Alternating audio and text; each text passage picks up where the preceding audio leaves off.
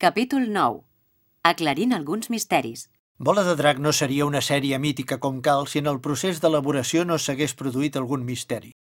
Foren diversos els fets una mica estranys que van succeir durant el llarg període en què es van dur a terme els doblatges de les successives tandes de capítols. Jo explicaré un misteri que em va afectar personalment i directe i que a dia d'avui encara no he descobert. Per això continua sent un misteri vigent, no aclarit, allò que en termes policials i jurídics en dirien un cas obert. Per comprendre el misteri, primer caldria explicar una mica a fons què és el procés de justa adaptació de text, una etapa essencial en el procés del doblatge que consisteix a adaptar el text traduït al ritme i els moviments de la boca del ninot o lector que s'ha de doblar. Aquesta tasca, que en Marc ha explicat per sobre en un capítol anterior, no és gens senzilla de dur a terme correctament perquè reclama paciència i molta concentració. Algunes vegades l'ajust el fa el mateix director de la sèrie o pel·lícula, tot i que també hi ha persones del gremi anomenades ajustadors que es dediquen a realitzar aquesta feina en exclusiva o de manera complementària quan el director, per la raó que sigui, no pot assumir aquesta funció o simplement s'estima més de la. Els ajustadors normalment són traductors, lingüistes, directors o actors que coneixen prou bé el procés de doblatge i que per tant són capaços d'agafar un diàleg directament traduït de l'original i transformar-lo de forma adequada, és a dir, cal que el ritme i els moviments dels llavis encaixin amb el text, sobretot quan les paraules contenen lletres molt expressives i evidents, com la P o la M, i aquestes labials apareixen en primer o a mig pla, fent que l'espectador apreciï clarament si aquest text està o no en boca, com es diu col·loquialment en l'argot. Aconseguir aquesta sincronització sovint obliga l'ajustador a visionar diverses vegades l'escena, a repetir-la en veu alta, provant una vegada i una altra fins a aconseguir que, interpretant amb el ritme dient i fent les pauses necessàries, el diàleg tingui la mateixa durada i encaixi perfectament amb els moviments de boca del ninot. L'objectiu final del doblatge és que es noti el menys possible que la veu que escoltem no és la de l'actor o el ninot que apareix en pantalla. Quan ja feia un temps que jo estava en doblatge i per tant coneixia mínimament els mecanismes de l'ofici, un parell d'estudis amb els quals treballava regularment, Tramuntana i Seymour, em van oferir la possibilitat d'ajustar algunes sèries i pel·lícules independentment que hi tingués un paper fix assignat o no. Era una feina interessant perquè em permetia aprendre'n cada dia una mica més i de passada aconseguir uns ingressos suplementaris. D'altra banda, era una activitat que no requeria més inversió que un monitor petit de televisió i un reproductor de vídeo. Així, durant una llarga temporada vaig ajustar bola de drac tant en l'etapa que dirigia en Joan Pere com en l'etapa posterior, quan va entrar en escena en Vicenç Manel Domènech. Mentre vaig ajustar sent director en Joan Pere, mai vaig tenir cap problema. Coneixia molt bé la sèrie i també tots els personatges i els actors i les actrius que hi participaven. Per tant, em resultava relativament senzill fer la feina, per bé que jo m'hi dedicava a fons, repassant les escenes una i mil cops per entregar els ajustos tan perfectes com em fos possible. Normalment l'ajustador el que feia era notar les correccions en llapis sobre el guió seguint unes pautes que tots els actors i actrius coneixen perfectament. Per exemple, quan a una frase hi sobra una paraula, el que es fa és posar-hi una ratlla al damunt, mentre que si li falta lletra s'escriu sobre la línia corresponent indicant clarament en quin punt s'ha d'incloure el text afegit. Altres indicacions igualment útils són els gestos, les respiracions, les pauses, les rialles, els canvis de pla, les veus en off, les intervencions d'esquena, etc. Quan l'actor assaja un take, a part de llegir el text i captar-ne el sentit, el to, el volum i el ritme, ha d'assimilar tota aquesta informació afegida per l'ajustador, perquè és la que li dona la pauta de cara a interpretar correctament el diàleg sense perdre massa temps, perquè, com ja hem dit, en el fons el doblatge és un procés industrial que, tot i l'evident caràcter artesà i artístic, ha de complir amb uns estàndards de productivitat. Un bon dia vaig arribar a l'estudi a mig matí, que era l'hora en què m'havien convocat, i només entrar per la porta vaig sentir els renecs d'en Vicenç Domènech, el director. Estava emprenyat com una mona perquè, segons ell, la persona que havia ajustat aquell capítol era un impresentable que havia cobrat la feina sense preocupar-se de res. «Això és una merda!» repetia sense parar de cridar al mateix temps que llançava el guió al terra. Havien començat a doblar les 8 en punt i no havien aconseguit avançar perquè el text estava fatal i no hi havia manera d'encaixar les frases escrites amb els moviments de la boca dels ninots.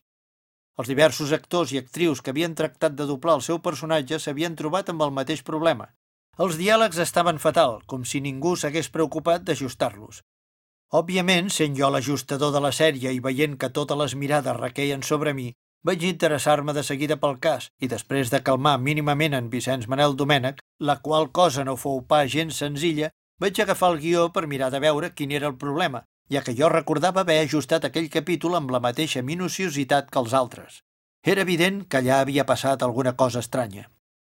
Vam fer un parell de proves amb alguns dels takes que no encaixaven i de seguida vaig veure quin era el problema. Una part de les anotacions que jo havia fet amb llapis al guió havia estat esborrada deliberadament per algú altre. Mirant el paper a contrallum es veia que allà s'hi havia escrit alguna cosa que més tard havia estat eliminada. A mi aquella situació anòmala em va alterar de mala manera perquè jo havia fet l'adaptació correctament, com sempre, i se m'estava acusant públicament de ser una mena d'irresponsable. En Domènec, tot i que s'havia calmat una mica, continuava cridant i renegant contra tots plegats, perquè passava l'estona i el capítol estava pràcticament per fer. Al final, a mi no em va quedar més remei que cridar tant o més que ell, una cosa que mai no hauria fet si no hagués estat perquè tenia raó i se m'estava tirant la cavalleria per sobre molt injustament. Finalment, uns i altres em van donar l'oportunitat d'explicar-los què havia passat, i tothom va poder comprovar que, efectivament, aquell guió havia estat víctima d'un sabotatge. I no només aquell, sinó també alguns dels següents capítols que, en comprovar-los un per un, també vam adonar-nos que estaven manipulats. En Vicenç Domènech, lògicament, em va exculpar i fins i tot va demanar-me disculpes per haver-me fotut aquell raig de crits davant de tothom, però, tot seguit, en comptes de calmar-se, es va esverar encara més, carregant de mala manera contra l'autor o l'autora d'aquell sabotatge, que mai no vam saber de qui havia estat obra ni quin era el seu objectiu. Volia desprestigiar-me a mi com a ajustador? Pretenia entorpir el doblatge de la sèrie? Tractava d'enfrontar director i ajustador? Era algú que havia obrat en solitari o bé acompanyat? Potser fou una broma de mal gust? Va passar el temps i aquells fets mai més no es van repetir. Més que res perquè a partir d'aquell dia, en comptes de fer les indicacions en llapis, les vaig fer sempre en bolígraf. Fet i fet, mai no vam saber qui havia estat l'autor d'aquell sabotatge ni quins foren els motius d'aquella acció. És un misteri que ha quedat per resoldre, un misteri associat per sempre més a l'estudi tramuntana i al record del doblatge de Bola de Drac. Un misteri que em va tenir intrigat durant setmanes va ser saber qui doblava el mico del déu Kaito, l'entrenador d'en Goku al principi de Bola de Drac Z. Quan vaig començar a doblar les escenes d'en Goku amb el déu Kaito, em vaig adonar que els crits o els sons guturals del mico no estaven en la pista del soundtrack, de tal manera que alguna persona havia de fer els crits del mico bombolla. Ja us he comentat que moltes vegades, quan aquest tipus de sons no estan en la pista del soundtrack, s'intenten agafar de l'original, però si qualsevol personatge parla a sobre o trepitjat amb els crits que es volen agafar, l'única solució és doblar-ho. I això passava amb en Bombolla. Doblar un animal que fa u-u vol dir pagar un actor que cobrarà el mateix per fer u-u que per fer un monòleg amb les paraules més recargolades i estrafolàries possibles. S'entén que és una despesa fàcilment evitable. I això és el que devien pensar els responsables de l'estudi. Cada vegada que anava a doblar alguna escena amb el mico bombolla, observava que algú l'havia doblat.